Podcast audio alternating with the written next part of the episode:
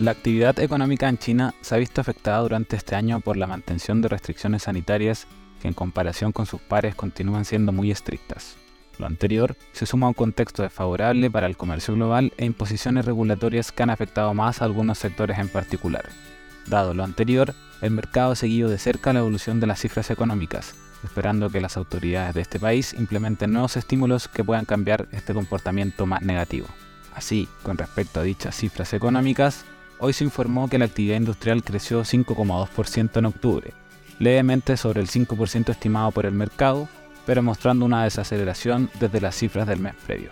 En el detalle, tanto su componente manufactura como minería registraron cifras más bajas, lo que fue parcialmente compensado por los servicios básicos.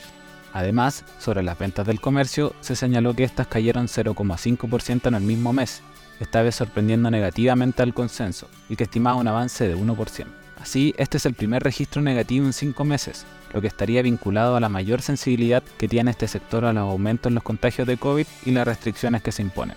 Por otra parte, las autoridades implementaron medidas adicionales de liquidez durante este fin de semana para otorgar un apoyo extra al sector inmobiliario, el que se ha visto afectado por mayores regulaciones y es particularmente sensible a las alzas en las tasas de interés globales por su alto nivel de endeudamiento.